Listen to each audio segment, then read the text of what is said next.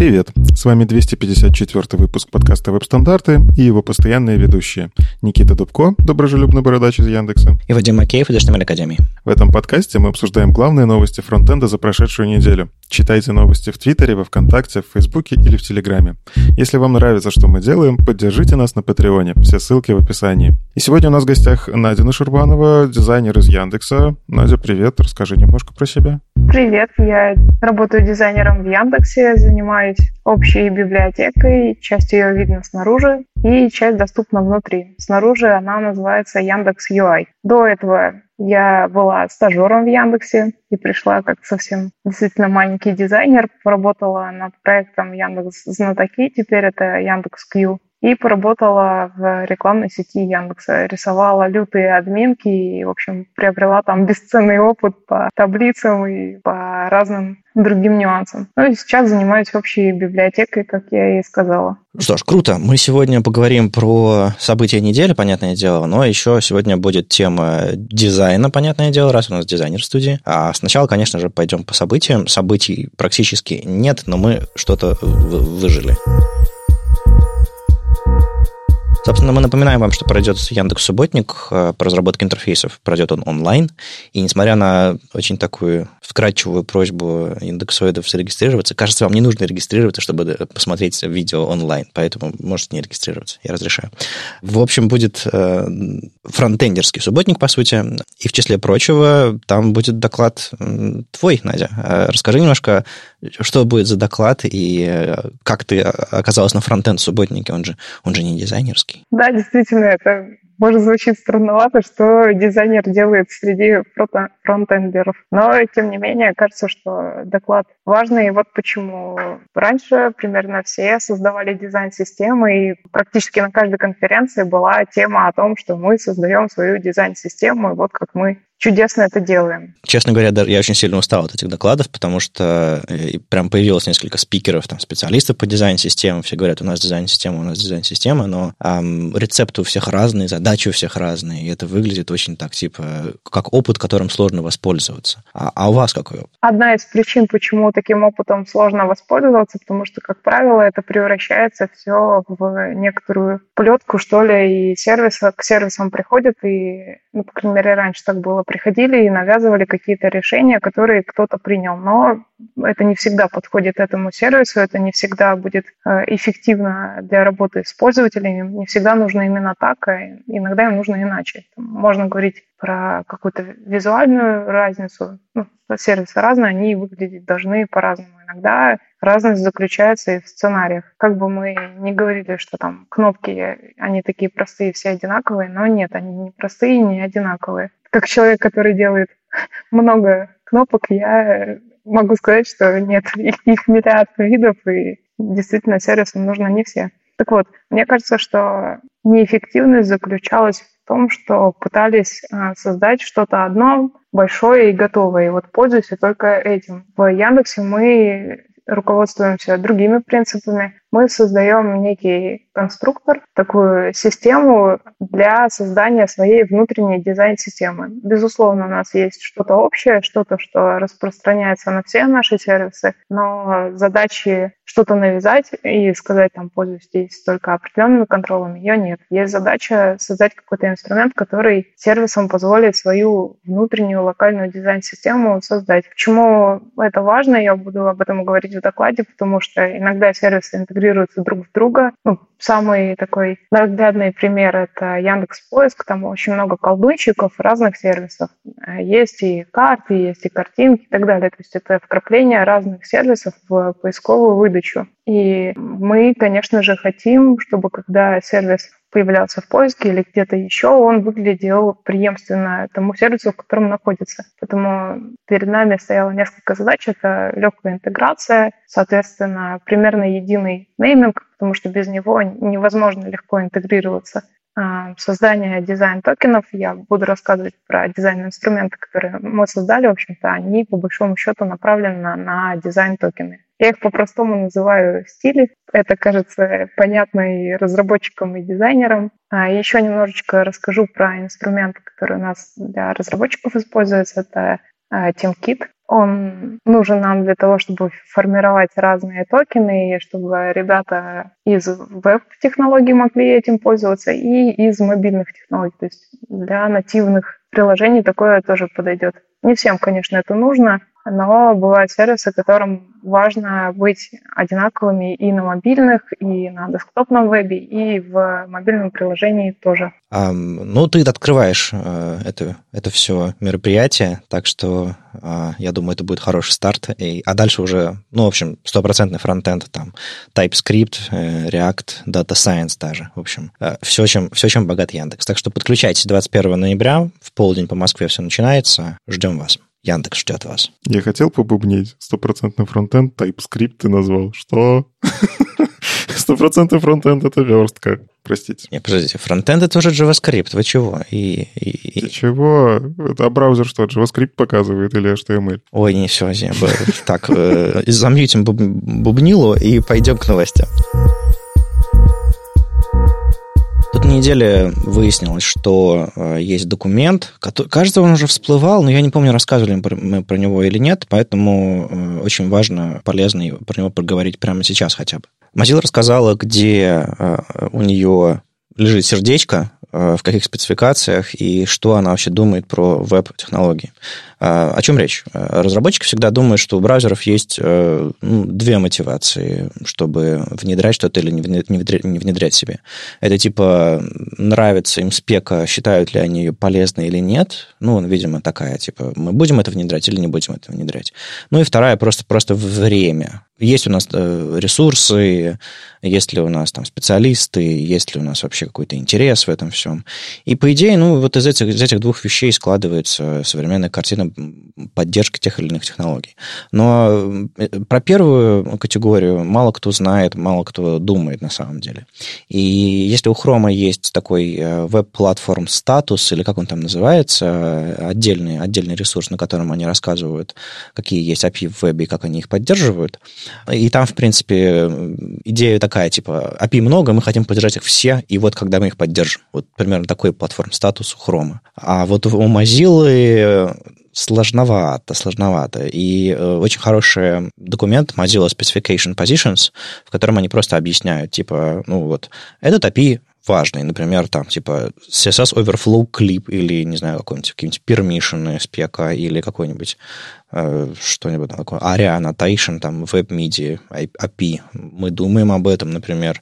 Есть э, э, статус, э, стоит попрототипировать, там типа image src set для тега link, какой-нибудь focus API, там э, типизированный CSS, э, shadow parts, э, там, так далее, так далее. Отдельно reporting какой-то. В общем, довольно, довольно большой список WARF прототипинг. Есть какое-то количество нейтральных вещей, типа big int, который, типа, ну, не повредит Вообще, то есть как бы практически без, э, практически без отношений просто. Есть такой IP, вот мы его перечислили. А дальше уже начинается статус «отложить», типа всякие там выбор, выбор контактов из, из адресной книги, там пейменты, picture in picture, порталы, еще что-то такое, типа уже, уже оранжевый цвет, уже так типа тревожненько. И получается, что Mozilla так говорит, ну типа, ну вот эти API было бы классно внедрить, но типа, наверное, у нас нет ресурсов или достаточно интереса нет. А дальше начинается самое интересное. У них э, есть э, отдельный список harmful, вещи, про которые они говорят, эта штука повредит либо privacy пользователя, либо платформе, либо мы считаем, что это вообще как бы просто преступление против веба, и зачем эту спеку разработали. Хотя некоторые из этих спек разработаны внутри V3C, в котором Mozilla участвует. И там всякие geolocation sensor, generic sensor API, собственно, про него речь сошла, когда эта таблица всплыла, всплыла очередной раз. То есть, типа, доступ к сенсорам. И получается странная ситуация, что Mozilla огульно есть такое слово, а, говорит, нам этот API не нравится, и мы не хотим, чтобы, вот, допустим, в, мобиль, в мобильных телефонах, в наших браузерах э, был доступ к этим API. Или на десктопах, например. Ну, чаще всего, вот, допустим, в случае с сенсорами, это мобильный телефон. А в нативных приложениях все есть, а сайтам нельзя. И если вы называете свой сайт веб-приложением, а если он у вас еще как PWA устанавливается, вам все равно нельзя потому что Mozilla считает, что сайтом нельзя. И вот тут получается очень странная штука, что у нас у веба есть несколько ситуаций существования, встроенные внутрь нативных приложений, установленные как самостоятельное какое-нибудь PWA, и просто сайт. И Mozilla на основании того, что для сайтов это будет опасно и плохо, закрывает все остальные доступы просто типа нельзя. И вот это интересная ситуация, дискуссия, которая вылилась где-то там в Твиттере, тредик появился, обсуждение вот этого Generic Sensor API, запрета в Mozilla, что они считают его вредным. И Кайл Симпсон, э, человек, который там книги по JS пишет хорошие, сказал, я не тестирую в Firefox. Мне кажется, Firefox сошел с ума, они делают какие-то ужасные вещи, и я просто как бы, ну, я считаю, что они скоро себя закопают с этим подходом, поэтому зачем тратить время на него? И это, конечно, очень печально. Какой у вас, ребята, взгляд вот на, на, на фичи в браузере, и стоит ли браузерам разрешать вообще все, как это делает Chrome, или все-таки стоит внимательнее смотреть, как это делает Firefox? Ну, баланс же. Должен быть баланс. все делать, ну, на лету, прям все делать. Такие штуки, как иногда делает Chrome, типа, мы придумали фичу, через два дня она уже в канарейке, через месяц она у вас уже в браузере под флагом. Это рискованно слишком, но это двигает технологии. С другой стороны, вот эта вот история про то, что Firefox откровенно запрещает некоторые API, ну, типа, вот, например, я смотрю на WebNVC, и мне плакать хочется. Это, это настолько крутая штука, если она появится в браузерах, это, ну, типа, можно просто отказаться от некоторых нативных приложений, которые тоже еще не всегда хорошо работают. У тебя будет просто браузер. Браузер, скорее всего, реализует этот WebNVC гораздо лучше, чем каждый попытается втащить это в свое нативное приложение, просто потому что это, ну, типа, должно работать у большей даже аудитории, потому что браузер, он, он про все сайты. И это, ну, мне кажется, безумно крутая э, спецификация, а Firefox говорит, нет, нельзя. Понятно, почему нельзя. Они за вот это вот э, как-то борьба с э, утечкой персональных данных, э, с фингерпринтингом, вот это вот все. Но я все еще считаю, что любой API можно сделать так, что он будет менее фингерпринтным, если уж сильно хочется. Во, многих ситуациях, когда они объясняют свою точку зрения, они говорят, пользователю практически невозможно объяснить, что эта штука делает. То есть, грубо говоря, когда ты запрашиваешь какой-то доступ к какому-то датчику, ты не можешь объяснить, что произойдет. То есть, грубо говоря, когда ты говоришь, «А, дай доступ к своей адресной книге, к все к твоей контакт, контакт-листу. Пользователь такой, у меня есть адресная книга, и этот сайт получит доступ ко всему списку моих контактов. Да, нет, не знаю, боюсь. А, вот он выбирает у себя в голове. Когда ему говоришь, «А, дай доступ к NFC, пользователь такой, what? Типа, что это? Да, э, это ты правильно говоришь, но это вопрос уже UX, а это вот в какой-то мере как продумать этот флоу, как пользователь будет это нажимать. Это скорее, скорее всего, пользователь нажмет заблокировать, если он не понимает. И это задача уже команды разработки, дизайна, продуктов. Как сделать так, чтобы пользователь не нажал кнопку заблокировать? У меня очень взросленькие родители, и я, в общем, периодически с ужасом посматриваю, что именно валится у них в телефоне. Они пользуются хромом, где, в общем-то, можно все разрешить и так далее. И я заметила одну очень странную особенность. У меня очень взрослые родители. Они жмут на кнопки и практически не читают того, что расшифров... ну, находится в расшифровке. Таким образом, мы там разрешаем закидывать нас пушами, и телефон просто сходит с ума, перегревается от того количества нотификаций, которые валятся.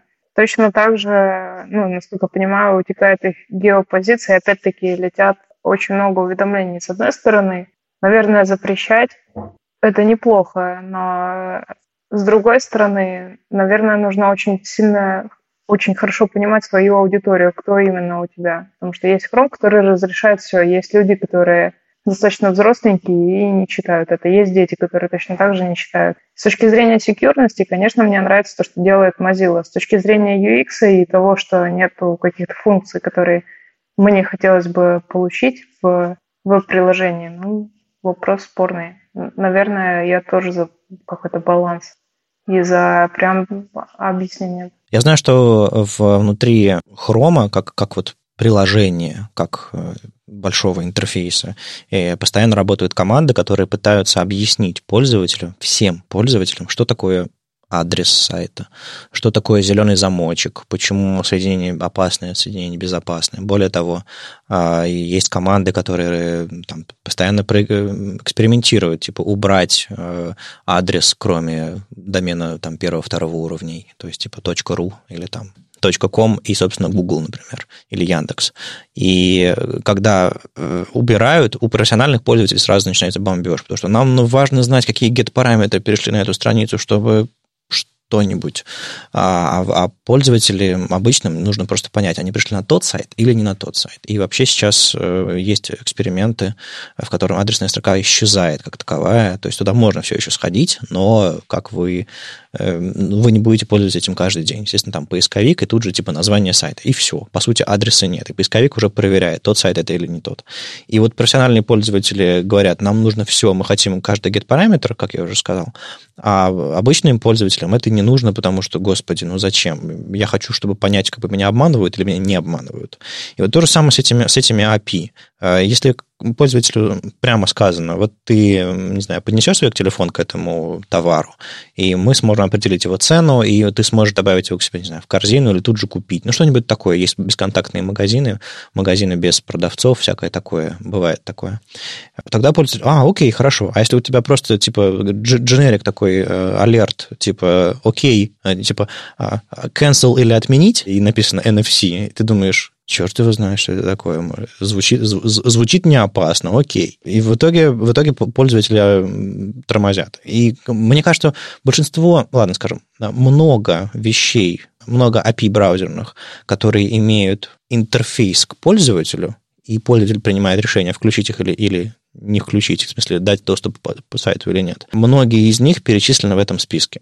Но даже те, которые не имеют пользовательского интерфейса, некоторые прям вот Mozilla говорит, нет, нельзя, потому что есть и известные пути, как это использовать во вред пользователю, во вред его приватности, там, секьюрности и всему остальному. Ну, то есть Mozilla, наверное, не сошла с ума в некоторых задачах она говорит, мы не знаем, как это объяснить пользователю, у нас, наверное, нет ресурсов, еще чего-то такого, поэтому нет. Просто голышом мы этот API разработчикам не отдадим. Иначе появятся диалоги типа «да, нет, NFC». Не знаю. Microsoft порадовал и одновременно огорчил. Короче, вызвал Батхерт, наверное, в интернете, можно так сказать. И главное, втихую, официального заявления еще не было. И все равно, это такая новость, которая такая будоражит. Все хотят, чтобы ИЕ умер. Вот это вот такое немножко странная жестокость от всех людей, которые работают с ИЕ. Я не хочу, чтобы он умирал, я хочу, чтобы он ушел. Заметьте. Ушел в лучший мир, да. Ну, в общем, Microsoft нашли в DLL, как я так понимаю, вообще расковыряли, и отсюда эта новость. То есть поэтому официального анонса как бы нет, но те, кто любит ковыряться в системе, расковыряли, что для 1156 сайтов в Windows, начиная, если я правильно понимаю, с Windows 10 это прям forced будет такая штука. Короче, Microsoft вот просто в коде записал, что некоторые сайты вместо Internet Explorer принудительно будут открываться в Microsoft Edge. А, и при этом, если, допустим, у вас Microsoft Edge не установлен по каким-то причинам, то Internet Explorer просто будет перенаправлять на страницу, которая будет говорить, что этот сайт не работает в э, Internet Explorer, скачайте браузер, ну, Microsoft Edge скачайте. вот. И с одной стороны, эта новость, она классная, ну, то есть мы же все хотим начать верстать там на гридах, чтобы и опишки всякие были клевые, поддерживались, и не нужно было там собирать отдельный бандл под старые браузеры и вот все вот это. И когда это поддерживает вот это движение компания, которая этот браузер по факту придумала, это прям вселяет надежду, что, возможно, в 2030 году нам не нужно будет поддерживать IE9. Пользователи... Тут самая большая проблема, нужно сделать так, чтобы пользователи перестали пользоваться сайтами э, при помощи устаревших технологий, небезопасных. И ну, мы можем, как разработчики, то говорить, ИЕ плохой, ИЕ плохой. Но кому-то норм, он пользуется интернетом, у него все замечательно вроде. В общем, Microsoft молодцы. В итоге получается, что в ноябре с выходом 87-го Edge это все начнется. Э, до сих пор они с этим экспериментировали. Тут ZDNet э, написал статью очень подробную. Э, мы новость дадим на неделю, я думаю, где-нибудь в понедельник, чтобы все точно знали, что происходит. Там получается, что у Microsoft давным-давно есть инициатива по совместимости с вебом. Прям целая команда работала над тем, чтобы типа сайты исправлялись, сайты, браузер исправлялся. Они это начали, по-моему, когда запустили Edge вообще как браузер, там на движке Edge HTML HTML еще до перехода на Chromium. И команда работала. Так вот, они собирали специально список сайтов, в которых не просто Edge не, не очень хорошо работает, еще что-то такое, там типа иконка поехала, которые типа отказались от поддержки E11, э, например, а, сознательно. Вот, типа, у нас сайт работать не будет в IE. Там, типа, YouTube, Instagram, Twitter, там, Yahoo, Mail, Stack Overflow, ВКонтакте а, и так далее, и так далее. Много, много всего в этом списке из 1156 э, сайтов. А есть некоторые сайты, которые типа ну, просто не тестируют, или просто, или это в которых э, вроде бы поддержка заявлена, как будто бы они поддерживают, но там какие-то большие сложности, видимо, ну, реально не тестируют. Грубо говоря, они собрали список некоторых, некоторые наверняка а, коммуницировали непосредственно с компаниями, некоторые просто по баг-репортам насобирали. И э, приняли решение, что если эти сайты не поддерживаются в E11, соответственно, их нужно открывать в другом браузере. И мне кажется, это очень правильное решение, очень мягкое на самом деле. То есть, несмотря на то, что оно выглядит грубовато, что пользователи говорят, типа, все пропало, типа, твой браузер плохой, используй другой браузер. Ну, тут просто сайты как бы иначе работать просто не будут. Для пользователя это хорошо. Мне кажется, это очень разумное решение. Оно не затронет э, пользователей, которых нет Edge, и его туда не, не поставить, или его вообще нет. А, по-моему, э, эта штука связана, появится исключительно, если у тебя Edge установлен. Вот сложновато иметь Windows 10 и не иметь Edge установленного, что-то такое. В общем, нужно, нужно понять, э, кого это затронет, но, допустим, если у вас что-то корпоративное, то админы могут просто эту, эту, эту штуку отключить на уровне настроек вообще всего вашего этого домена внутреннего, энтерпрайзного.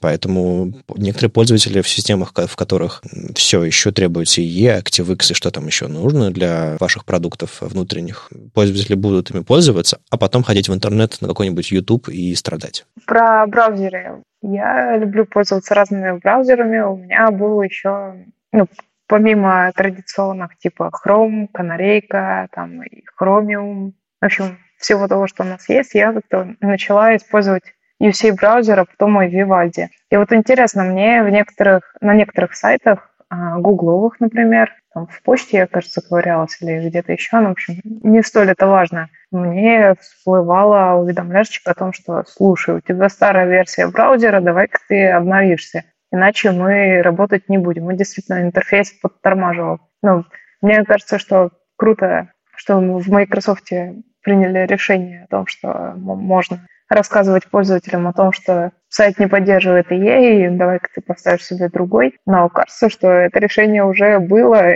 оно не новое. Но проблема в том, что, э, что Vivaldi, что UC браузер, они все работают на Chromium, насколько я понимаю, десктопные, десктопные их версии. Поэтому все эти алерты, они были абсолютно идиотскими и просто ошибочными. То есть, грубо говоря, у тебя последний современный браузер по движку, а они по юзер-агенту типа ну не смогли определить, что это он. И что? И ты страдаешь от этого? Вот это, вот это дичь, конечно. Тут самое классное в подходе Microsoft, что они это делают, ну, это же не для разработчиков делается, это делается для людей, которые, ну, типа, у них есть на рабочем столе кнопка «Выйти в интернет». Они ее два раза жмут, и они заходят в интернет. Вот у них вот название же Internet Explorer, оно гениальное. И это буду продолжать повторять, типа кнопка, которая говорит в интернет. И по факту на уровне операционной системы ты подменяешь выход в интернет через более правильный вход пользователь реально ничего не замечает. Ну, то есть для него, ну, там интерфейс поменяется немножко, хотя, опять же, если уж справедливости ради, Edge похож интерфейсом на IE в какой-то мере. Что уж говорить про иконку. В том числе, да. А, ну и Короче, это правильный подход, когда для большинства это пройдет незаметно, и все равно все в выигрыше. А следующий шаг, мне кажется, нужно, чтобы в интернете сайты плохие подменялись на хорошие автоматически, когда, когда у тебя там 5-мегабайтный бандл реакта заменяется на преакт на лету, не знаю, но это уже такие фантазии. Нужно зайти и с другой стороны. Ты как Артемий Лебедев, который, когда появился ретиновый экран, говорил, я ничего делать не буду, пусть браузеры сами двухкратный растер как-нибудь придумывают. Все, не буду. Вот тут то же самое. Типа, я не хочу сайт оптимизировать, пусть браузеры сами... Я-то хочу. Как бы, если ситуация такая, что не оптимизируют, что, что им не говори, доклады как не читай, они их не смотрят, эти доклады, можно же это наказывать как-нибудь. Хотя Chrome же начал, да. Ну, Google уже, да, Google уже наказывает. Chrome, насколько я знаю, ну, еще не дошел до этого. То есть, если сайт грузится медленно, он терпеливо грузит его медленно. А, а вот Google уже говорит, типа, у вас медленный сайт, поэтому до свидания, увидимся на десятой странице поиска. Вышло целых два перевода статьи Ахмада Шадида про отзывчивый веб-дизайн и учет высоты окна браузера. Ну, немножко криво переведено, но тем не менее. Вот прям целых два с разницей, по-моему, в один день. Два разных хостера, а нет, один из них не хостер, опубликовали перевод на Хабре одной и той же статьи. Молодцы. А, так вот, э, мы говорим про версию версию от хостера, а отзывчивый веб-дизайн и как учитывать э, не только ширину, но и высоту браузера. Мне очень понравилась, э, понравилась оригинальная статья Ахмада, и мне, я благодарен тем, кто э, постарался и перевел ее для более широкой аудитории. Мне кажется, фронтендерам и дизайнерам будет полезно подумать о том, что у сайтов, у, у браузеров еще есть высота окна, а не только ширина. В общем, Ахмад пытается показать, в каких ситуациях это все может быть полезно, как разработчикам это все можно тестировать. То есть, грубо говоря, не все понимают, что телефоны и десктопы э, бывают разных размеров и по высоте тоже, и что интерфейс можно улучшить для пользователя, э, если подумать об этом. Э, я не думаю, что очень много влияние на это есть в руках у непосредственных разработчиков, потому что все-таки адаптировать интерфейс нужно э, на основании какого-то замысла. Фронтендеры частенько просто реализуют то, что уже нарисовано, а, плюс-минус. И если уж занимаются адаптацией, то, скорее всего, какой-то точечный, то есть когда она не нарисована, например. Поэтому не уверен, что прям вот если в дизайне не, не задано, тут можно что-то поделать, но всегда можно принести и сказать, смотрите, вот э, я открываю сайт на какой-нибудь, не знаю, там 12 э, айфоне Max Plus, э, Max Plus Plus, и там высота экрана, там, не знаю, лошадиная абсолютно, то есть, типа, с локоть. А, и там вообще весь сайт видно, все отлично. Когда, когда я беру какой-нибудь айфончик маленький или там, не знаю, Android э, с, с экраном небольшим, ну, типа там SE, iPhone 5, или как, как он там сейчас называется, там помещается гораздо меньше, и типа все, вся наша навигация не помещается, или, не знаю, э, видно баннер, баннер, баннер, а потом кусочек заголовка, и так далее, и так далее. Давайте адаптировать, и, соответственно, можно принять решение и все поменять. Э, так вот, когда эти решения приняты, уже можно почитать внимательно, ну, или заранее почитать внимательно, как Ахмад советует это все реализовывать непосредственно в коде. Мне кажется, очень полезная статья, она ориентирована на интерфейс, она ориентирована на потребности пользователя, а это всегда страшно приветствуется. А, так вот, учитывая, что все, э, ноги все растут из дизайна, э, вопрос э, дизайнеру. Вообще, учитывается или думается об этом всерьез в, в интерфейсах, в, в твоем опыте, что окна могут быть короткими, не просто узкими? Конечно, мне бы хотелось сказать, что да, безусловно, все это учитывается, но из собственных макетов, из макетов, которые я видела и изучала, я не видела такого. Действительно обращают внимание все время на ширину, и как-то она является определяющим, а на высоту не очень-то. И здесь мне кажется, что сами дизайнеры э, не в полной мере знают о том, что есть вот такие вот вот такие вот единицы, их можно использовать и считать процент от высоты экрана. Наверное, я сама для себя объясняю это тем, что дизайнеры вообще, в принципе, очень так настороженно относятся к любым единицам, значения которых они не знают точно. Ну, то есть, а это сколько пикселей? У нас даже между собой есть всякие смешнявки про то, что нельзя задавать шрифты вот в относительных единицах, потому что ты непонятно, что получишь. Или что что-то разъедется или размылится. Ну, здесь, наверное, надо знать про принцип рендеринга браузера, потому что все равно это все округлится, выпрямится и отрисуется хорошо. А вот про высоту я такое вижу первый раз. Но из опыта, который у меня был, я такое делала для промо-страниц. То есть у меня была задача, ко мне пришли, показали, как используют сайт, я поняла, что, блин, не скроллят. Какого-то момента скроллят, а дальше нет. А мне очень важно сказать информацию, которая там внизу, потому что она, так сказать, call to action. И, значит, есть задача. И мы начинали крутить. Я не помню, как именно мы адаптировали, но я помню, что я разрисовывала разные высоты. Но это только один раз, и то для простого промо-сайта, для простой промо-страницы. Ну, я могу вступиться за дизайнеров Яндекса, Яндекс Поиска. я точно знаю, что они очень активно учитывают высоту. Это очень важно, потому что, ну, что такое Яндекс Поиск? Это ты открываешь на мобильном устройстве, и сколько ты объявлений на первом экране увидишь, да? Ну, то есть ты увидишь там, не знаю, первый сайт какой-нибудь Википедии, ты увидишь там рекламу, чего уж тут, увидишь там э, какой-нибудь то, что решает твою задачу. И если оно попадет вот это на первый экран, то это хорошо для пользователя и выгодно Яндексу, потому что Яндекс, ну что, его задача решать вот эти вот, э, найти этот э, элемент. И всякие штуки, не знаю, типа вот заголовок, стрелка наша знаменитая, она тоже занимает место. И буквально вот недавно, я знаю, внедрили, сделали эту стрелку, чуть-чуть ее подскроллили наверх, чтобы убрать ненужное, и сделали чуть-чуть по высоте меньше. И это прям стало очень полезно нашим пользователям, потому что просто на экран стало помещаться больше. Ну, видишь, я говорила о том, что, безусловно, дизайнеры все это компонуют, но поня- понимание о том, что можно сделать это еще более удобнее, отталкиваться не просто от э, конкретных значений, там, в виде пикселей или еще чего-то, а исходя из контекста, такого нет.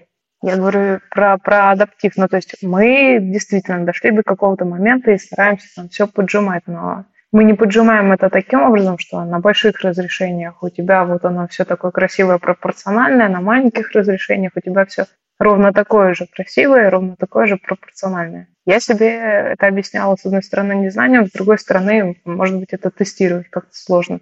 Не знаю, тесты скриншотные не пройдешь или там и еще что-то. На самом деле это можно тестировать. Э, ну, короче, у нас есть элементы на Яндекс Поиске, я точно знаю, которые завязаны на высоту в том числе.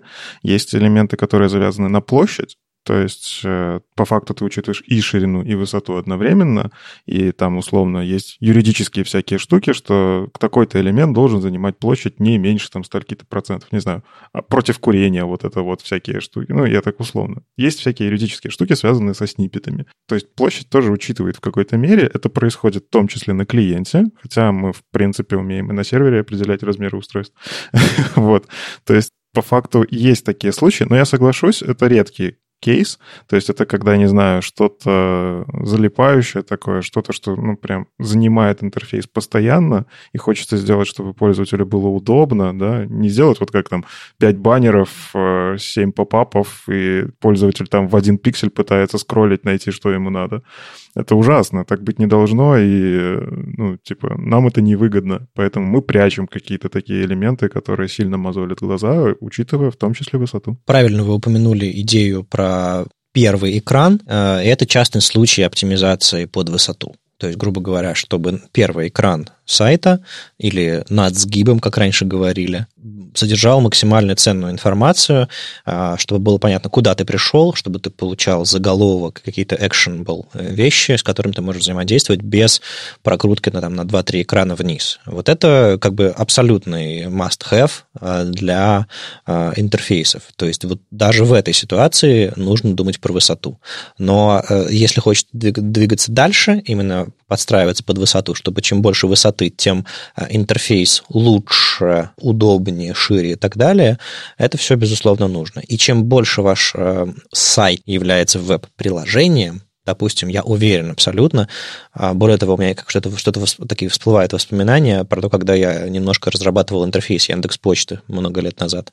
Так вот, я уверен, что э, там Gmail, э, Яндекс Почта и подобные веб-интерфейсы веб-приложений э, совершенно точно об этом думают, как минимум уменьшая или увеличивая плотность интерфейса. Вот это вот гораздо интереснее. Да, я как раз подумала про Density, и я называю это табличными интерфейсами. Там список писем, но это, по большому счету, это табличка без заголовков, но тем не менее. И действительно, прочитав статью, вдохновилась и подумала, что, блин, наверное, вообще стоило бы в эту сторону покопать, потому что кажется, что мы очень мало внимания этому уделяем. Я не знаю, к чему такие эксперименты могут привести, но кажется, что попробовать стоит может, может быть, и что-то классное получится. Но это, это усложняет разработку интерфейса, конечно. То есть, грубо говоря, берешь дизайн, там написано, не знаю, паддинг, ячейки, там, грида какого-то, там, таблицы какой-то, 20 пикселей. Ты берешь эти 20 пикселей и задаешь. А если у тебя, тебе говорят, что типа а, на маленьком экране это, это 15 пикселей, а на большом экране 25, тебе нужно продумывать, что это какая-нибудь там переменная, которая меняется в зависимости от ширины или высоты окна, а потом еще нужно продумывать, как весь интерфейс сделать так, чтобы в каком-нибудь одном, а в одной точке можно было поменять его плотность э, в каком-нибудь медиавыражении. Это, конечно, становится гораздо более сложной задачей, и это все требует, безусловно, требует какой-то системы, заранее продуманной в дизайне. Поэтому, ну, допустим, менюшечку какую-нибудь сделать, не знаю, побольше или поплотнее, а, посвободнее или поплотнее. Да, классно. Это даже может сделать верстальщик, ему несложно поменять 20 пикселей на, на 15 пикселей а, отступ. Но когда это вот сплошная система плотности интерфейса а, вообще во весь экран, Тут, конечно, уже нужно более сложное решение. В принципе, Ахмад предлагает, но я, я немножко разочаровался, что он не, не показал способ, когда вы храните плотность интерфейса в какой-то переменной и применяете ее, подмешиваете ее во все места, где эта плотность стоит, и в одном месте, допустим, меняете этот, эти, не знаю, там, плюс 5 пикселей, которые вы добавляете или убавляете. Недавно в материал Design System был анонс э, Density, она, собственно, это самая плотность и есть. Они анонсировали то, что добавили вот эту вот штучку к своим контролам.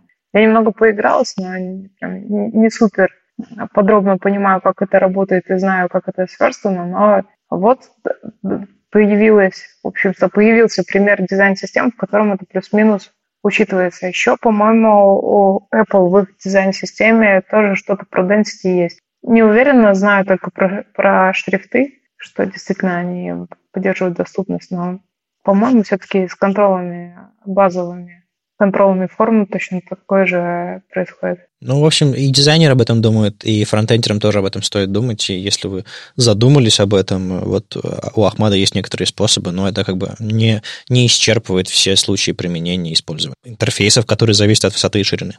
На самом деле фронтендерам просто нужно иногда задумываться. Ну, типа, всегда встает вопрос, а зачем мне это делать, если у меня основная аудитория заходит с iPhone, там, не знаю, X, у них вот всегда высота такая, они физически не могут сделать ее меньше. Многие не задумываются, что могут. Поворачивайте на 90 градусов ваше устройство, высота резко становится другая, и ваш сайт разваливается просто на части.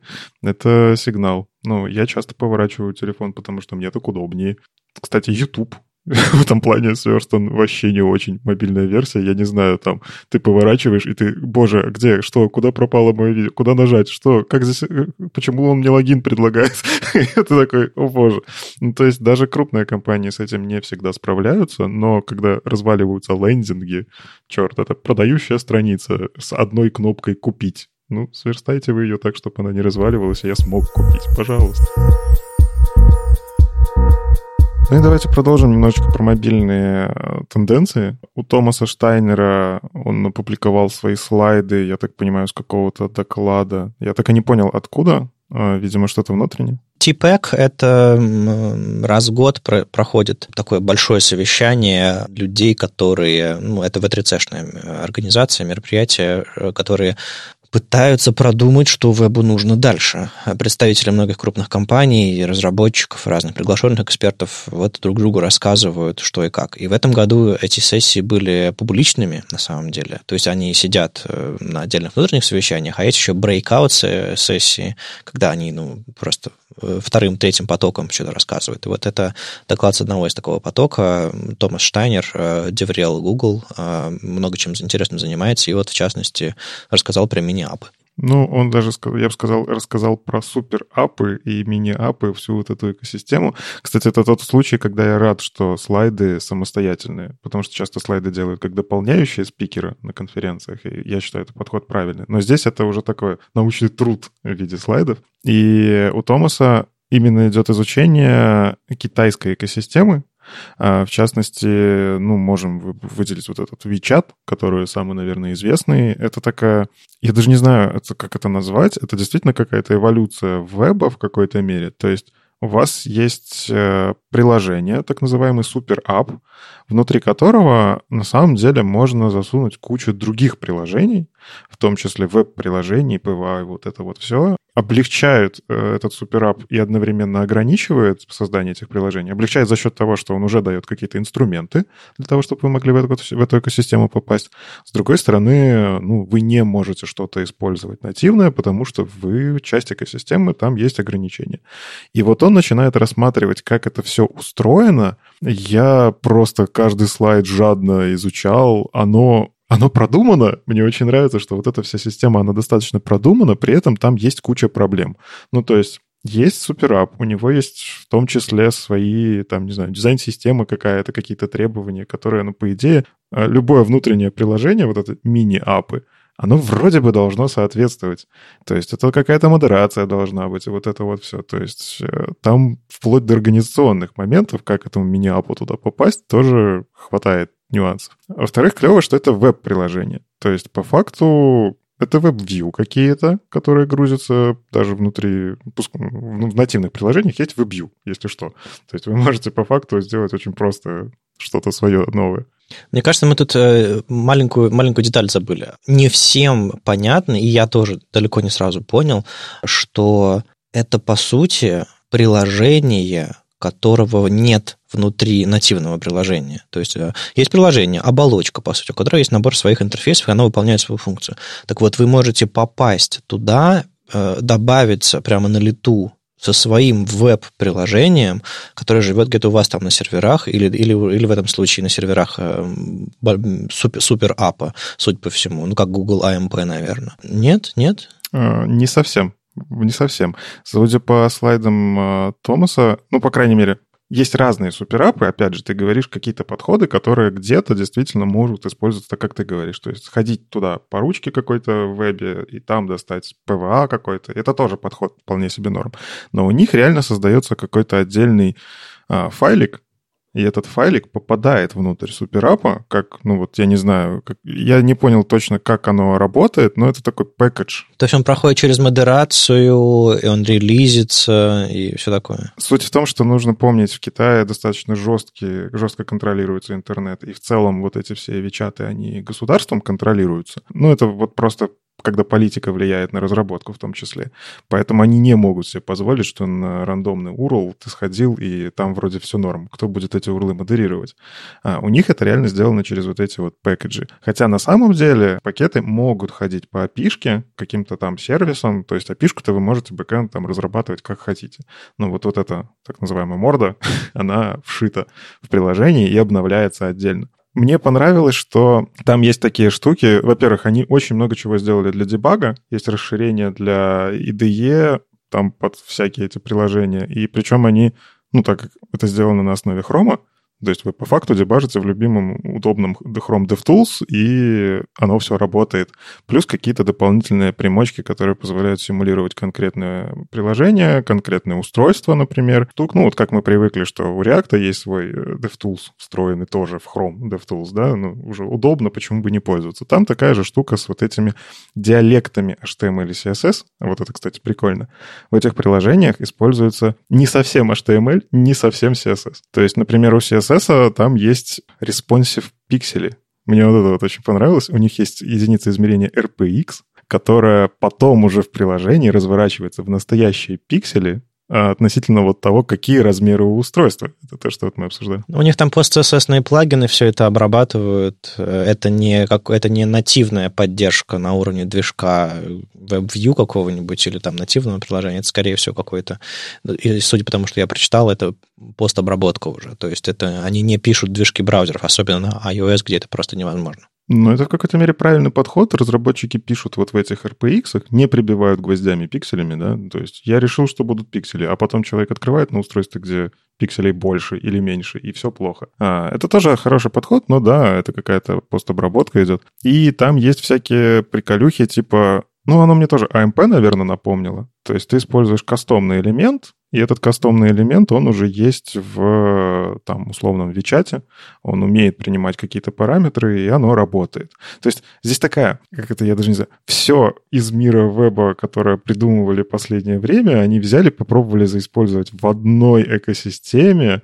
То есть вы открываете не браузер, но по факту вы открываете приложение, которое внутри себя веб-технологии крутит, причем с доступом ко всем нативным штукам, что прикольно. То есть это э, Chromium, у него больше поддержка всяких опишек. Если Chromium это умеет, значит и WeChat это сможет. Что-то можно, что-то нельзя получить разрешение. Короче, это веб внутри веба какой-то такой, свой собственный. В общем, посмотрите эти слайды обязательно. Сам подход, как это все реализовано, интересный.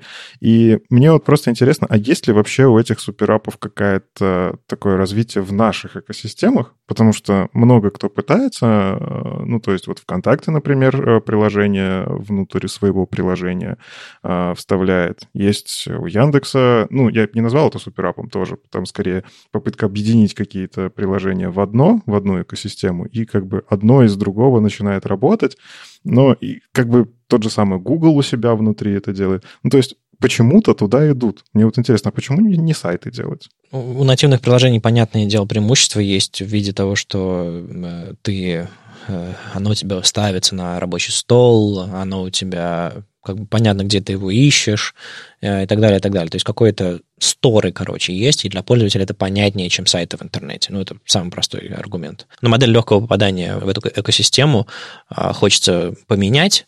А, соответственно, используются не сторы для каждого маленького приложения, которое тебе нужно поставить, а вот эти вот простенькие веб-вьюшечки внутри веб-вьюшечек, э, и так это, кажется, работает. В общем-то, ты затронул важную тему про дистрибуцию. Действительно, если мы копнем в истоки, почему, почему суперапы взлетели и почему мини-апы сейчас делаются, то, на мой взгляд, такое было всегда.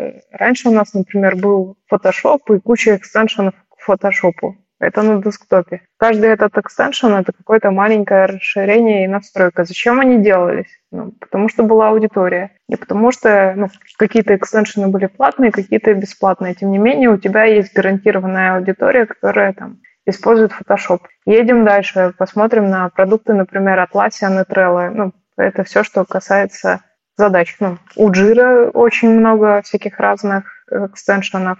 И у Trello, опять-таки, гарантированная аудитория, и ты точно можешь там, продавать и зарабатывать свои продукты, если они являются платными, и находить таким образом аудиторию. Посмотрим еще и увидим, что есть Slack, и в него тоже встраивается очень много систем. Вот эта вот система интеграции, она, на мой взгляд, она существовала всегда. Просто сейчас она добралась до приложения. Почему добралась? Ну, потому что дистрибуция становится все сложнее и сложнее. Несмотря на то, что на устройствах очень много памяти, и сейчас мы можем там, себя не ограничивать и ставить просто кучу разных приложений, судя по статистике установок, все потихонечку снижается и падает. И там какому-то новому приложению становится очень тяжело себя дистрибутировать. Нужно найти аудиторию, нужно мотивировать, поставить, и вот эта вот кнопка install, она нажимается все реже и реже.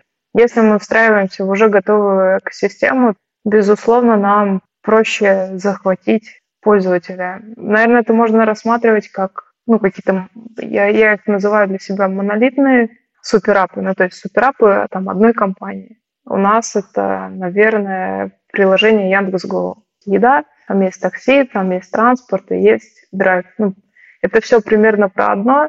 Да, еда и лавка про лавку забыла. Еда и лавка это, безусловно, разное, но ну, не от транспорта зависит. Но, тем не менее, как бы плюс-минус идеологически похожи. Есть тоже у нас в Яндексе приложение Яндекс App, Яндекс приложение, и туда еще другие, в общем, всякие приложения вставлены, но сторонних нет. А если мы посмотрим на какой-нибудь Google Go, то там в основном чужие приложения представлены, всякие Aviasales, какие-то игрульки и так далее. То есть, э, что во случае Яндекса и в случае Гугла, это такое э, главное приложение, в смысле, в смысле вы, вы его ставили себе раньше, например, для того, чтобы у вас был, э, был, была возможность открыть не браузер, чтобы поискать, а, допустим, Google или Яндекс. То есть была, была главная кнопка, типа Яндекс, главная кнопка Google. Вы открывали, и вместо до Яндекс браузера, до, до всего этого было приложение Яндекс.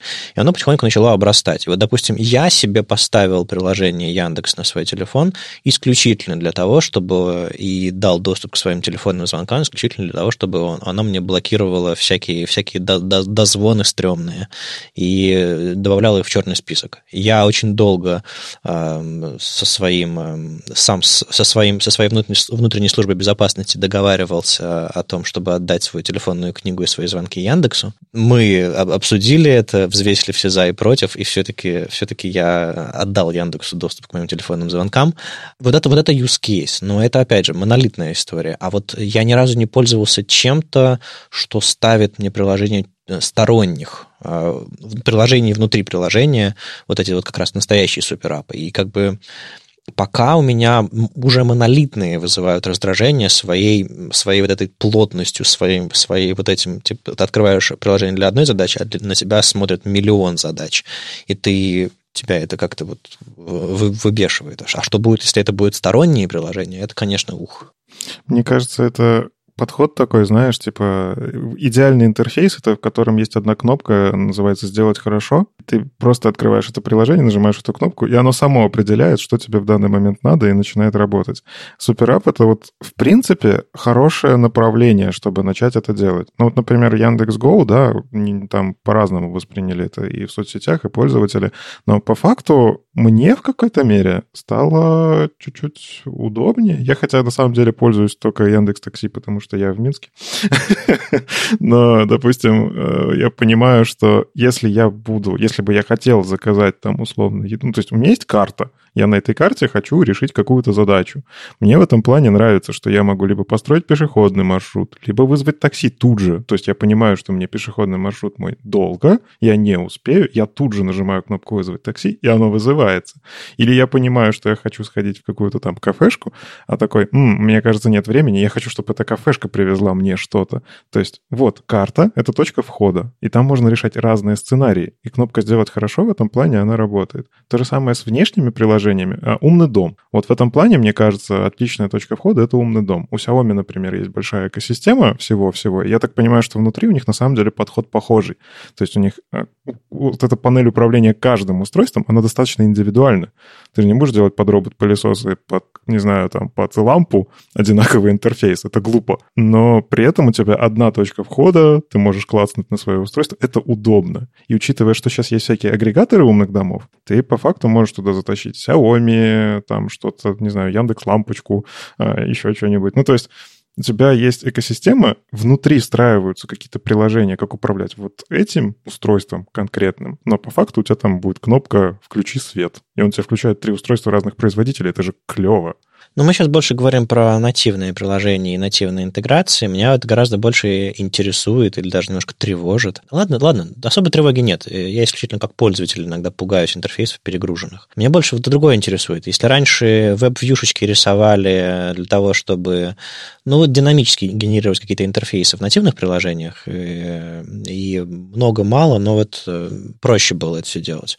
И на самом деле серая зона с этим, с модерацией веб-приложений, когда вы слишком много куда, куда тащите, а у вас приложение исключительно нативное, как оболочка, Apple начинает напрягаться, насколько я знаю. Поэтому нужно зашивать побольше всякого, чтобы оно было полноценное приложение, не просто окно в интернет, как браузер такой. Другой вопрос, что современный фронтенд все больше и больше уходит в, в view, вот это интересно. И что это принесет, и какие-то э, подходы к разработке, когда у вас там, не знаю, какой-нибудь Xcode, простите, открыт для того, чтобы сайт разработать.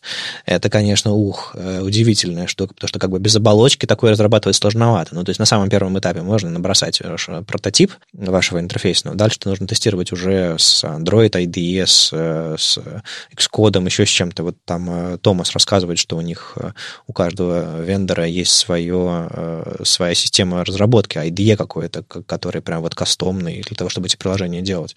Это все удивительно меняет, и э, инструментарий меняет фронтендера, и подходы, и вообще взгляды, что сайт нужно зашить как приложение в нативное, отдать на модерацию и так далее. То есть вот это интереснее всего, наверное, для современного фронтендера. А уж как бы наши пользовательские э, сентименты, но это дело третье. Так а мы же так всю жизнь делаем. Мы зашиваем наше приложение в отдельное приложение, называется браузер. Ну, типа, просто браузер другой. Ну, нативный браузер с большими ограничениями, меньшим окошком. Но это веб-вьюшка, это открыть страничку в браузере. То есть, если вы сверстаете кросс-браузер, ну, скорее всего, в веб-вьюшке оно тоже работать будет. Нет, прям, прям тренд э, клевый э, именно с точки зрения технологического. А, я бы с удовольствием послушал какой-то опыт от русскоязычных разработчиков, которые вот этими вьюшками занимаются. Даже если вы делаете внутренние интерфейсы э, нативных приложений, даже если это не суперапы, а это уже интересно само по себе. И я парочку таких докладов видел. Так что нет, ребята, если вот кто-то из вас слушает и делает интересные решения именно внутри WebView, внутри нативных приложений, рассказывайте об этом, потому что маловато. А если у вас кто-то делает и что-то похожее, э, там, ВК или там Яндекс, что-то похожее на, на суперапы, вот прям настоящие суперапы, а не просто внутри одного вендора свои же приложения. Потому что Томас раскопал большое клевое исследование, я надеюсь, все-таки можно будет достать видео этого доклада. Не факт. Может быть, поэтому такие подробные слайды. Если, опять же, вы знаете статьи или что-нибудь подобное на эту тему, кидайте прям новые, но, новая область. Это как, знаете, как когда-то PWA появились, Э, как, как платформа, как взгляд на сайты. Но вот сейчас следующий шаг, еще более глубокая интеграция в нативное. Прям, прям дико, дико интересно. Ну и это новые вызовы к дизайнерам. Ну, из того, чем я пользовалась. Ты рассказывал про то, что пользовался Яндексом и поставил его только потому, что там есть ООН. У меня похожая история. Мне тоже нужен был блокировщик номеров, ибо надоело, когда мне всякие люди звонят. Вот сейчас я пользуюсь несколькими приложениями, которые мы перечислили. Я немного поварилась в экосистеме ВКонтакте, но мне, мне было интересно. Скорее, какой-то профессиональный интерес. Мне было интересно посмотреть, что мне могут предложить сторонние разработчики, что у них есть внутри себя. Ну, у меня, к сожалению, а может быть, к счастью, нет, нету таких сценариев, которые мне бы помог решать ВКонтакте супер апом нашего Яндекс.Го я тоже пользуюсь, но не в полной мере. Ну, не знаю, видимо, сценарий у меня немного другой, и пока я не заказываю себе еду, когда еду домой. Но, как ни удивительно, мне очень зашел Google Go. Они сами не позиционируют это как приложение суперапное, они говорят о том, что это быстрый, легкий поиск. Собственно, чем зашел? Тем, что есть разного рода приложения, там, например, что-нибудь про развлечения. И вот у меня есть ряд сайтов, на которые я а в обычной жизни хожу, и откуда там я узнаю афишу. Э, есть ряд приложений для путешествий, опять-таки есть все те самые сайты, куда я легко проваливаюсь. Я пришла к очень интересному выводу, что работа над таким приложением, она связана, ну, для дизайнера, она связана с очень вдумчивой разработкой навигации, потому что ну, я не знаю, как выглядит WeChat, к сожалению, у меня его нету, я им не пользовалась, но мне кажется, что структуру ВКонтакте, наверное, примерно повторяет. Может быть, я ошибаюсь, но там, чтобы что-то найти, мне очень сложно. Мне нужно прилагать определенные усилия.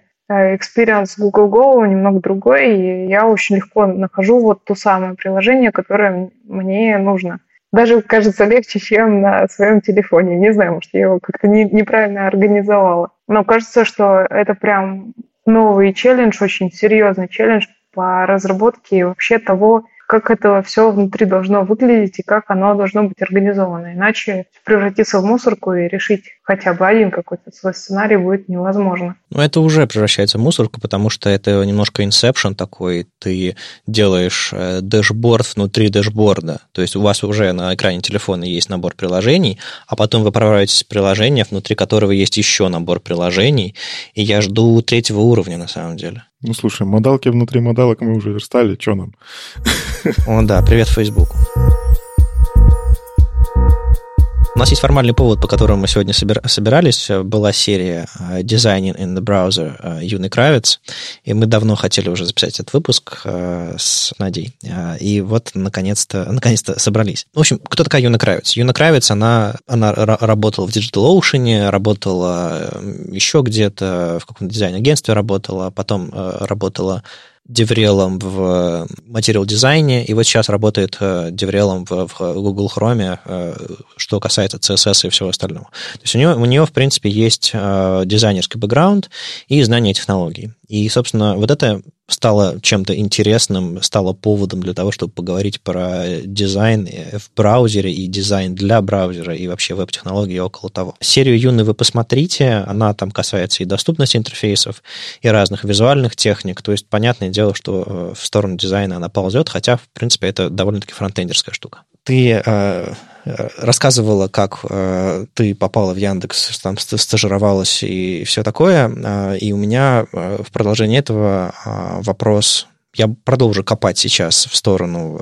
э, дизайна в Яндексе, технологий и все остальное, но хотелось бы начать с, с того, э, какого рода дизайнер может попасть в Яндекс? Это сразу ответить на много вопросов, как все организовано, чего от людей ждут и кто такой дизайнер внутри Яндекса. Можешь примерно рассказать, э, что человек должен уметь, чтобы вот работать, ну, даже не стажером, а вот прям нормально?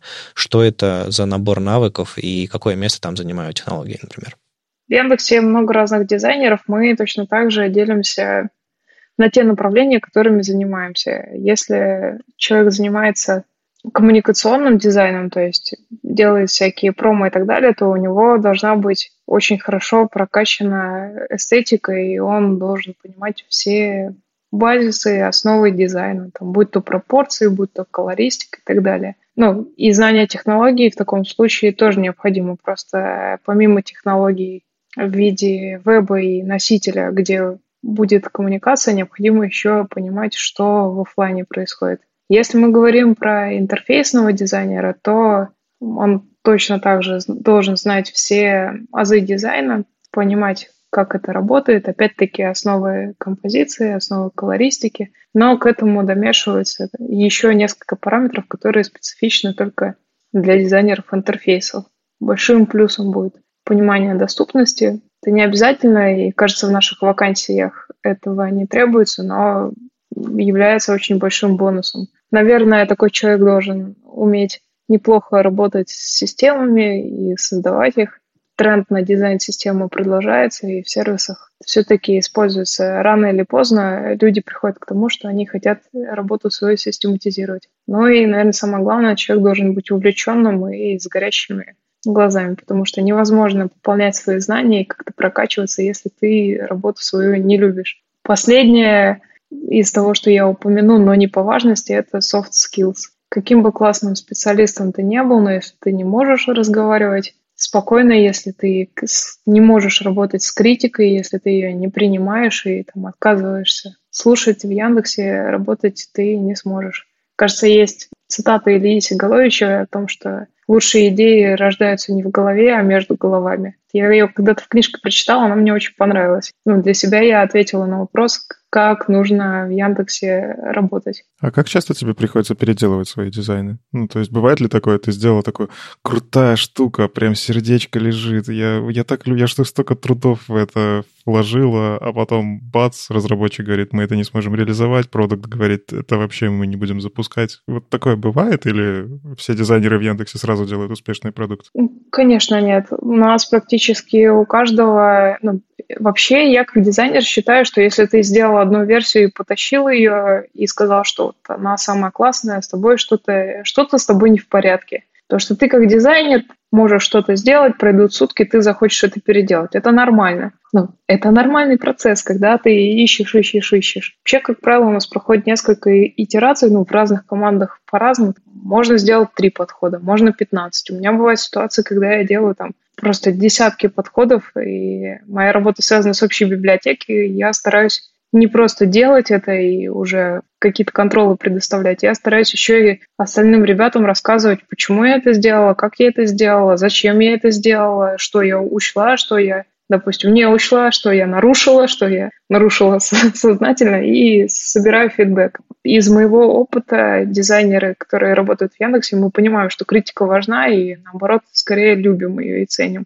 Потому что только так можно сделать что-то действительно классное ты из одной головы все не сможешь учесть. А про ограничения, ну, наверное, все понимают, что есть уже какой-то сложившаяся стека какая-то, какие-то дополнительные ограничения, ну, и мне кажется, что вместе их преодолевать во-первых, интереснее, а во-вторых, и в итоге может что-то получиться гораздо более интересное, чем получилось бы даже если бы у тебя ограничений никаких не было. Ну, если раньше дизайнеры приходили из полиграфии, потому что это был единственный образ, в который, ну, собственно, дизайн был хорошо востребован, приходили в веб, они чего-то не знали про браузер, они чего-то не знали про интерфейс. То есть сейчас, мне кажется, дизайнеров, которые не знают про веб что-то, исчезающе мало.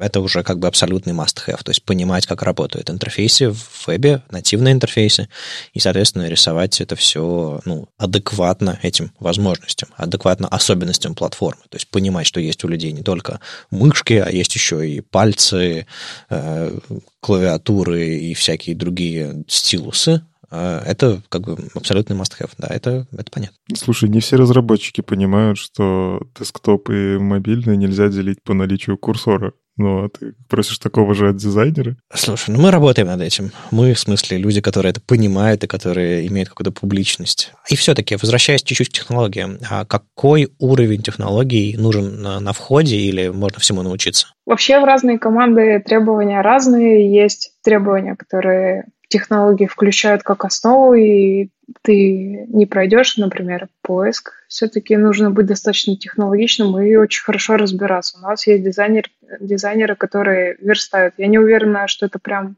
продакшн-код, но они достаточно серьезно этим занимаются. Есть другие команды, в которых требования к пониманию технологий и к разработке руками, оно не такое. Наверное, правильно будет сказать, что базово ты должен разбираться в том, что ты делаешь, но если ты не будешь разбираться, в этом нет ничего страшного. Есть и разные курсы, и курсы внутри, и курсы снаружи. Я, например, подтягивала свое понимание в HTML Academy. Проходила там, JavaScript изучала именно там, потому что он мне понадобился, и я решила, что ну, было бы неплохо. Слушай, а я знаю, что иногда дизайнеры э, создают свои экосистемы для того, чтобы делать прототипы, еще что-то такое. Они сделали прототип, разработчики пришли такие, классно, идею поняли, все выбросили и сделали заново. Э, есть ли в твоем опыте или опыте коллег вокруг э, подобные системы стека, технологического какого-нибудь, там, не знаю, сочетания редактора графического и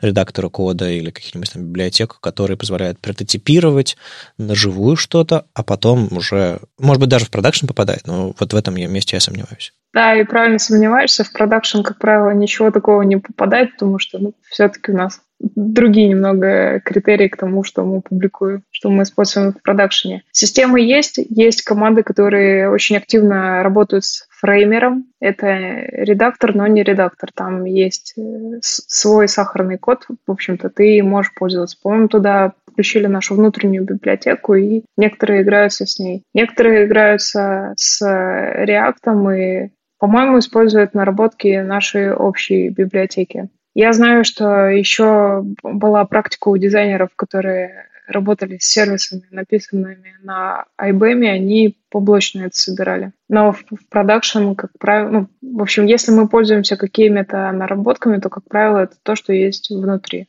Но это из того, что мне известно. Про другое сказать скорее не могу. Еще прото- прототипы собираются просто в редакторах, например, в фигме. Ну, то есть это просто кликабельные слайды? Да, фигма по большому счету дает именно такое. Иногда этого достаточно, иногда недостаточно. Здесь, наверное, надо просто оговориться, что если у нас а, проект какой-то достаточно стабильный, существующий, и ты там внутри чем-то пользуешься, то ты можешь сверстать страницу или поставить extension, и в нем переделать стиль и посмотреть, как будет, ну, в зависимости от задачи. Я, например, пользовалась экстеншеном, который называется VizBug. У Юны есть коллега э, Энди, по-моему, его зовут, тоже Деврел, они вместе с ней э, подкаст пишут, CSS называется, CSS подкаст. И, собственно, он автор этого визбага, ну и вообще CSS увлекается. Да, интересный инструмент. Я вот как раз э, всегда интересовался, а им кто-нибудь на самом деле пользуется? И вот, как выясняется, дизайнеры им пользуются. Я пере переделала несколько страниц, мне нужно было что-то, что-то местами поменять и как-то с этим поиграться. Да, мы пользуемся и экстеншенами, потому что не всегда нужно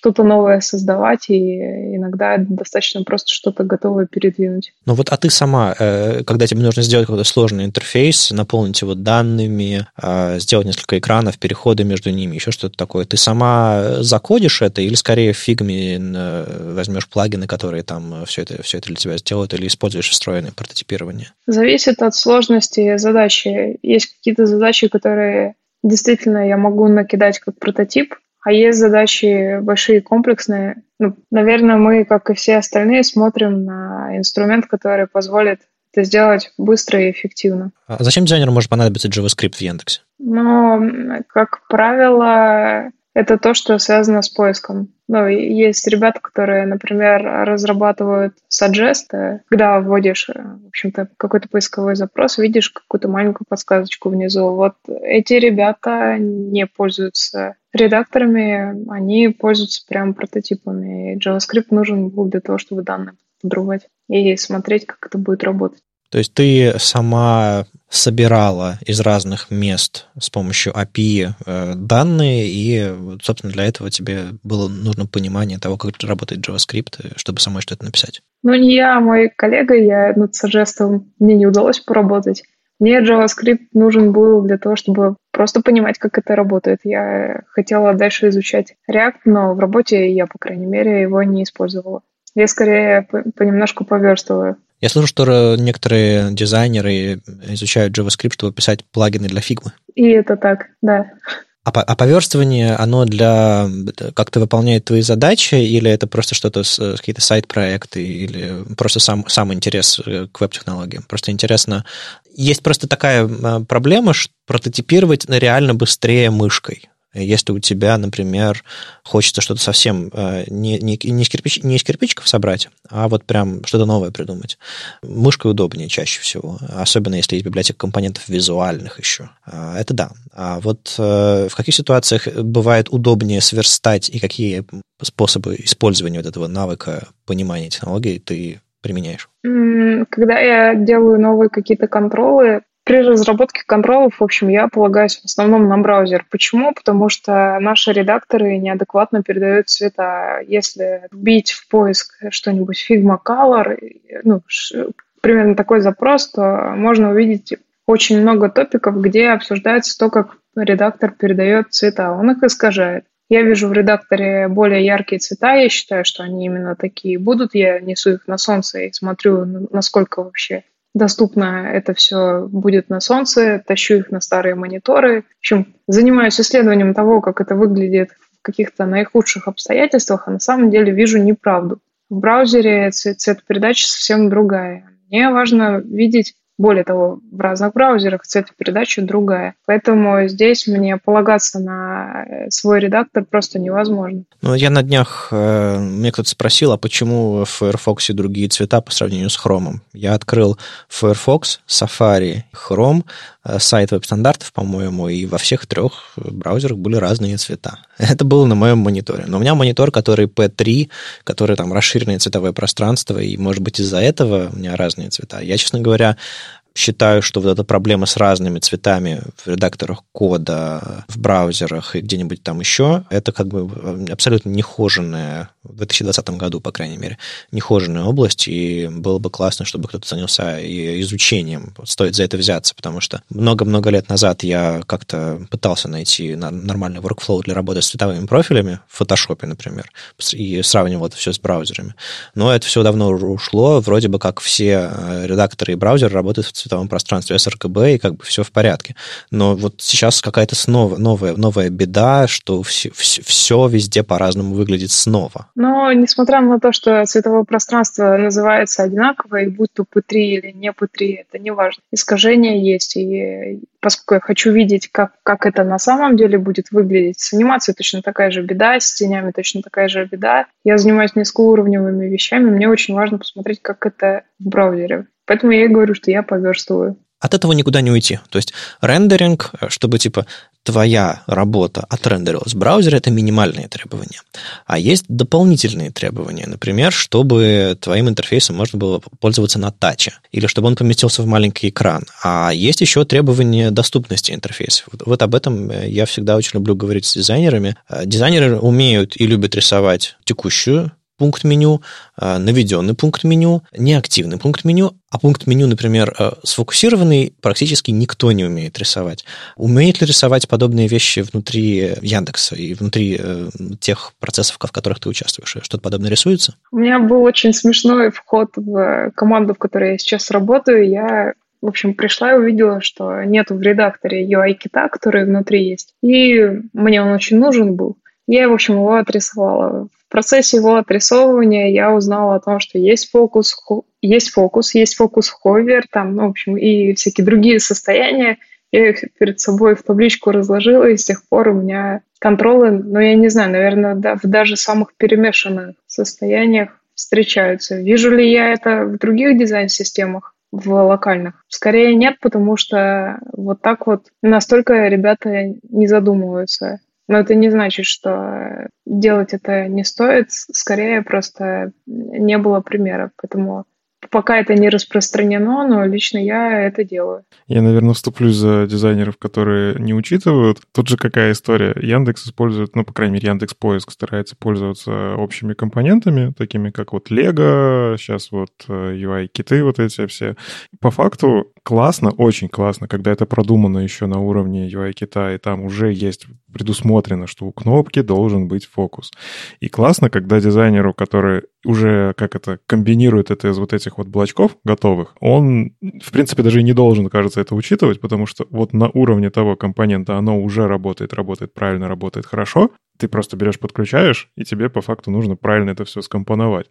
Хотя есть, опять же, случаи, когда компонуют с отрицательными маржинами, и фокус куда-то резко так оп, и поднырнул. Это есть над чем работать, это правда. В общем, состояния разные знаем, состояния разные умеем и практикуем. Ну и стараемся все прорабатывать. Хотя тоже не без казусов бывает такое, что на каких-то смешанных состояниях видны такие визуальные огрехи но мы их исправляем. Ну, это круто. На самом деле опыт, э, вернее, навыки дизайнерские, которые учитывают способ ввода, как клавиатура, например. Нет ничего страшного в том, чтобы текущий контрол был подсвечен, потому что я знаю, куда я ввожу текст, и вот подобные, подобные части интерфейса. Потому что верстальщик говорит, нам дизайнер не нарисовал, мы ничего делать не будем. А когда дизайнер рисует, верстальщики не знают, зачем это все, и, может быть, даже не добавляют этих стилей и не понимают, э, зачем они нужны, или, не знаю, добавляют их вообще везде. Начинают каждому заголовку добавлять таб-индекс, чтобы он стал сфокусированным, потому что ну, скринридеру будет удобно по ним пройти. В общем, есть как бы набор проблем, которые э, совершенно не, не решены до сих пор, и приятно видеть дизайнера, который знает, что такое состояние фокуса на странице, и практикует. Вот э, верстальщиками-то мы занимаемся, а вот как это продвигать дизайнерам, когда э, вернутся конференции, я снова буду ходить по дизайнерским конференциям и рассказывать про доступность интерфейсов. Мне кажется, это, это будет полезно. На самом деле, кажется, вся вот эта война дизайнеров и фронтендеров, верстальщиков, да, она лежит скорее из-за того, что почему-то это как-то рассаживают по разным кабинетам. Тут вот мир дизайнеров, они там, наверное, оттопырив мизинчик, э, пьют смузи и обсуждают что-то высокое, а верстальщики считают, что они такие работяги, им нужно вот это высокое реализовывать, их там никто не понимает. Мне очень нравится в этом плане атмосфера в Яндексе. А, есть так называемые VTимы, виртуальные команды, где собираются вообще все. Бэкэнд, фронтенд, дизайнер, продукт, да, и они все вместе, их задача реализовать продукт, сделать хороший продукт, который будет работать работать, будет работать хорошо, полезно для пользователя. И мне очень нравится с нашими дизайнерами работать в этом плане, когда люди сами приносят идеи и говорят, слушай, а мы вот так сможем сделать? А, не сможем? Окей, давай я тогда придумаю тебе вот еще пять вариантов, давай мы их поэкспериментируем с этим всем, и ты такой, вау, а давай я тебе еще, вот я как разработчик предлагаю, а может мы еще вот это сделаем? И оно вот в этой коллаборации, оно настолько классно драйвит вообще разрабатывать вот это все. То есть ты чувствуешь, что это не война какая-то против, вот он мне там сказал пиксели подвигать со шрифтами поиграться, ненавижу его.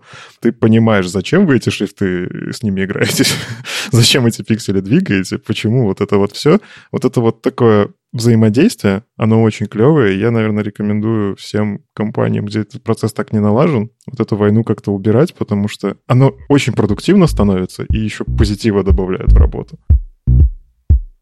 С вами был 254 выпуск подкаста «Веб-стандарты» и его постоянные ведущие. Никита Дубко, доброжелюбный бородач из Яндекса. Вадим Макеев из HTML Академии. И сегодня у нас в гостях была Надя Нашербанова, дизайнер из Яндекса. Слушайте нас в любом приложении для подкастов, на Ютубе, во Вконтакте, и не забывайте ставить оценки и писать отзывы. Это помогает нам продолжать.